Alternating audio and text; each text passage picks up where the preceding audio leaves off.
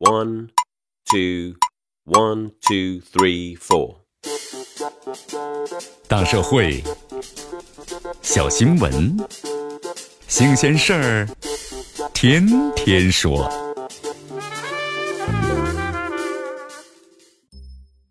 朋友们，你们好，这里是天天说事儿，我是江南。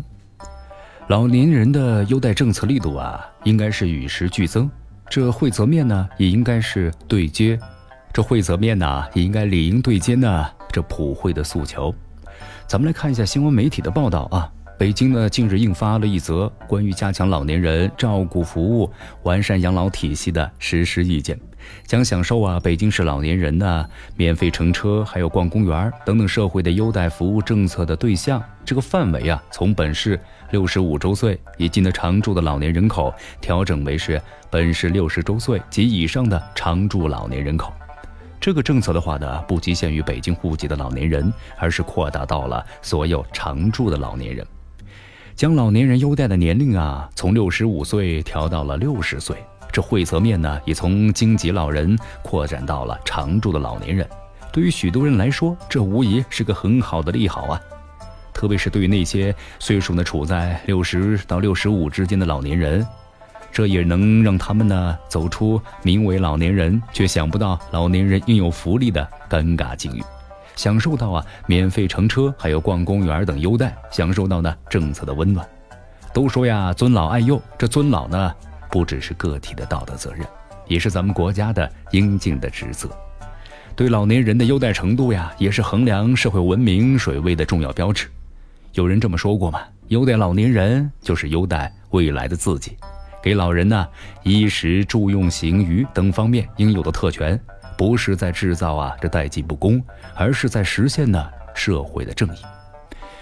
呃，你看这最近几年吧，咱们中国的老年人的优待政策呀不断的加码。去年六月份呢，国办呢也下发了关于制定和实施老年人照顾服务项目的意见。为咱们的老年朋友们发了二十项的福利，这包括呀，为居家养老服务企业发展的提供政策的支持，加强社区还有适老化的改造，探索和建立啊老年人长期护理险等等。这其实啊也指引了老年人优待政策的进化方向。老年人优待政策力度呢，应该是与时俱增啊。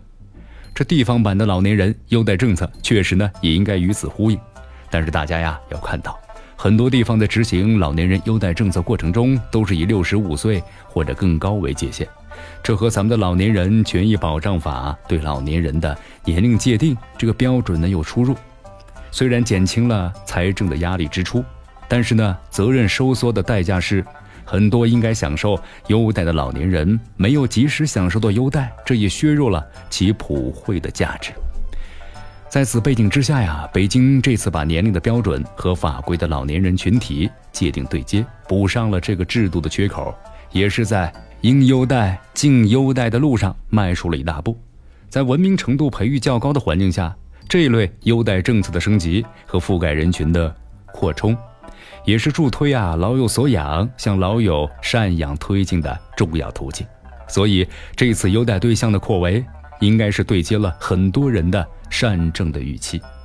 值得一说的是，北京市在养老健康政策创新方面是向来走在呢国内的前面，很多举措呀也被其他地方的是见贤思齐。